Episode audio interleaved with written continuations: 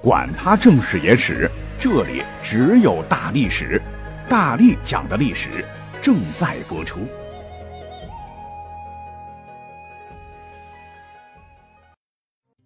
大家好，我是大力丸。在很多的影视剧里头，都有皇帝给权臣隆重举行加九锡的桥段。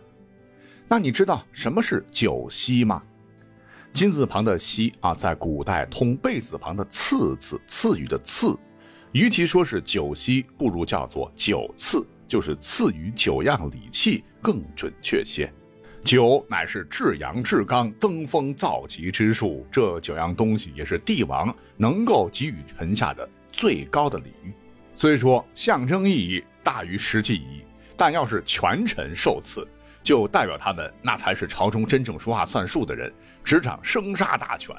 皇帝，呵呵，迟早取而代之。所以加九锡对于没有什么权力的一些皇帝来说，内心是极其不情愿的。只要加了九锡，就预示着自个儿地位不保，不是被逼逊位，就是要被干掉，历史上彻底消失，祖宗基业即将拱手于外人。反正对于权臣来说，加九锡是他们以及他们的子孙通向地位的重要一步，从此江山社稷离他们一步之遥。于是乎，让我们现代人很好奇的是，被无数权力达到巅峰的人念兹在兹的九种底气，它到底是个什么玩意儿呢？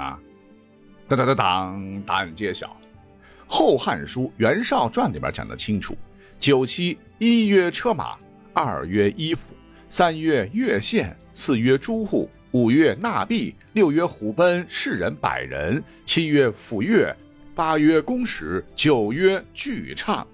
这听起来似乎很简单，其实里边大有玄机。首先，这车马那可就不是一般人用得起的，乃为金车大路。金车大路呢，就是以黄金为饰的车，为帝王所乘。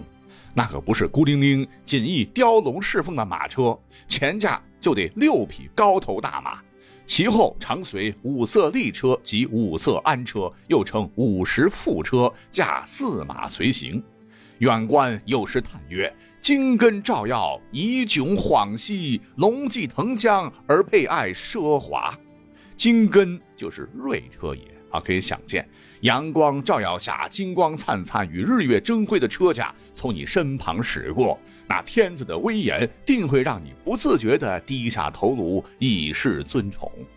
而这个衣服呢，也非天下子民人人所能享有。乃是九五至尊所着的衮冕之服，加上配套的赤系鞋一双，连皇帝本人也不能随便经常的穿，只有在祭天地、宗庙等重大庆典的时候才能穿戴。说起来哈，这一套是有穿有戴，头上顶着呢，就是影视剧里边我们很熟悉的算盘珠子，就是衮冕。可以这么讲哈，影视剧里边展示的那只是个形而已哈，具体的形制应该是。圆柱形的帽卷上端呢，覆盖着广一尺二寸、长二尺四寸的铜板，但你不能说是铜板，得称为檐。岩板不是长条形的，得前圆后方啊，象征天圆地方嘛。用皂纱包裹，代表皇帝是替天来管理天下。而岩板前后各有十二流，流白话讲呢，就是算盘珠子的珠子。用五彩丝绳十二根，每根穿五彩玉珠十二颗，每颗间距一寸，垂挂在板子上。那古人觉得十二为成天之数，通过观察，一年的时间内月亮有十二次的盈亏，古人就觉得代表着日月循环不休啊。天干地支也常用到来指导农桑，又因帝王为九，加上天地人，故而十二串珠子不能多也不能少。除了这些介绍的罐的主体部分，还有其他重要的小部件，您可能就不了解了。比方说，这个棉板左右垂下的丝线的线绳叫做缨，缨上挂黄玉，垂于两耳之旁，又称作冲耳、色耳。棉板中间呢还横着一条红带，代表天河，也增加了冠动弹的美感。等等吧，反正皇帝带着这样的礼冠，说实话。是很不舒服的，因为脖子不能乱动哈，要板得很直。一乱动的话，珠子搅在一起，叮叮咣咣的就很滑稽了。那这样的设计呢，无非是希望皇帝能知晓“水至清则无鱼，人至察则无徒”的道理。要明有所不见，聪有所不闻，举大德，赦小过，不应求全责备，而要倾听万民心声，常怀仁德。巴拉巴拉，就是说皇帝你得学好哈。而这个衮服嘞，哎，颜色形式就更为复杂了。我们就主要来说一说绣于其上的十二章好了。所谓十二章，就是日月星辰山龙华虫六种之于一，棕榈藻火粉米腐服绣于长，共十二种图案。日月星辰被称为三光，取其照临之意；山能行云雨，人所仰望，取其郑重之意；龙变化无方，取其神；而华虫就是雉鸡，羽毛亮丽的野鸡了。你像刘邦的老婆叫吕雉哈。代表文采卓著，取其文；而宗仪为宗庙祭器，会虎尾二兽，会虎取其严猛，而会尾尾就是一种长尾猿，是取其志。藻就是海藻的藻，辞藻华丽的藻。水草之有文者，取其文，取其节。火就是火焰，取其名。粉米就是白米，取其洁白，能养人。而腐呢，这个字儿很复杂。就应该是一个斧头的形制吧，刃白而穷黑，穷就是斧子上安柄的孔，代表能断之意。最后一个“福”这个字呢也很复杂了，那它的图形呢就很像繁体字中的亚洲的亚，呃，也很像两个自己的己，或者是两张弓这个字哈相背，然后连在一块儿，取臣民备物向善之意，一取君臣离合去旧之理也。那这十二种图案，我觉得是很抽象的。可古人们，尤其是权臣们，觉得这是能美化王权、具有重大政治意义的图案。呃，总之随他们意就好。再来，乐线，这是个啥呢？它又称之为乐弦。古人吹拉弹唱，音乐细胞很发达，乐弦是专门定音校音的器具。而这个朱户比较好理解，就是红漆大门，有首诗嘛，“朱门酒肉臭”嘛。而纳币什么意思？接纳的纳，陛下的陛，陛原本就是皇宫面见天子登殿时的台阶。你看，称皇帝可以称为陛下，陛下就是从这引申的。而纳币就是专门凿的一个台阶，是登升者不露身，相当于 VIP 通道，保护其隐私。虎奔也更好理解吧？原意就是指老虎勇猛般奔走追逐野兽，引申为勇士。虎贲也成为了拱卫京畿的卫士之称。哎，这也是为数不多的以真人来扮演，手持几长矛之类威风凛凛的肉身礼器，大概得三百多人吧。其中的这个抚乐公使就不需多言吧。最后一个巨唱，是指祭礼用的香酒，以西涧的黑薯和郁金香酿造。如果呢把这九种礼器连起来，那说法就是，受子车马的一定是德行很高、万民敬仰之主。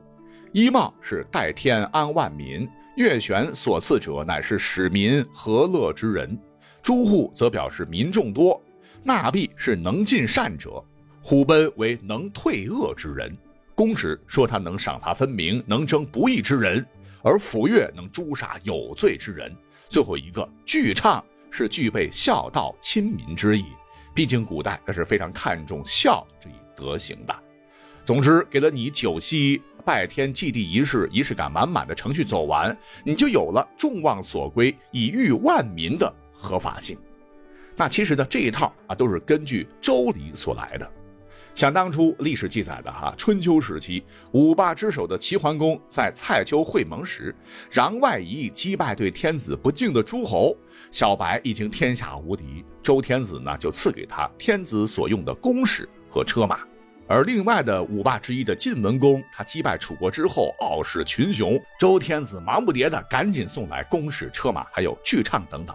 哎，这些呢都代表周天子承认他们的霸主地位，他们将来可代天子征讨其他不服的诸侯，这象征意义是非常非常大的。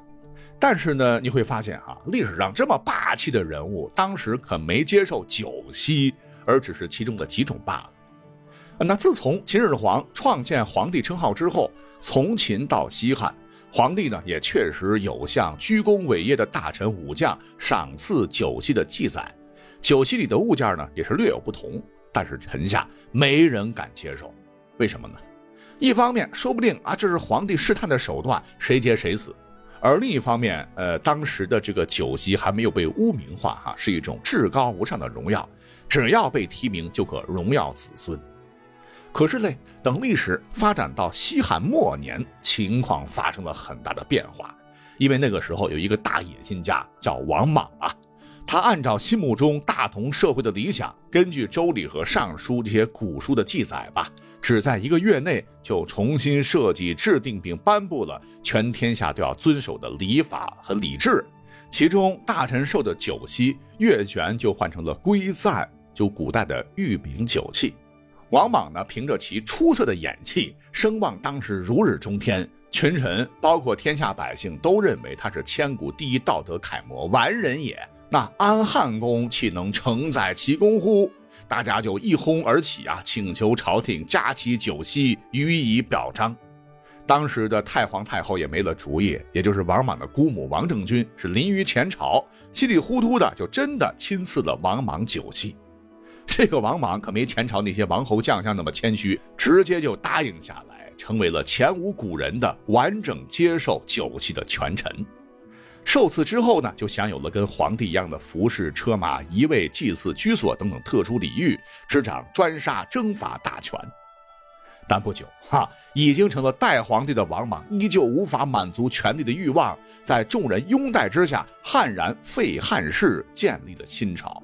那有了如此的榜样，四百年后汉室衰微，挟天子以令诸侯的曹操也接受了汉献帝的酒席，被封为魏王。他也是历史上继王莽之后第二个受酒席的人物。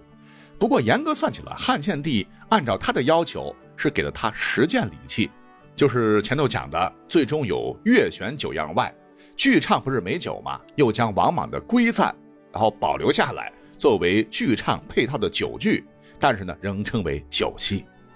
当然了，曹操至死没能当成皇帝，可是曹丕最终禅让，建立了曹魏。再随后，吴国孙权也曾被曹魏授予酒席，很快称帝。再再后来，司马懿在诛灭曹爽后被曹魏授予酒席，其子司马昭也被授予酒席啊，那都是狼子野心了哈。最终司马炎称帝了，但是西晋很快就完蛋了哈。白痴皇帝司马衷纵容其媳妇儿贾南风，然后霍霍吧，然后导致八王之乱。他本人呢也被司马伦劫持，然后加封了九级。司马伦立马又矫诏逼其禅位，自称皇帝。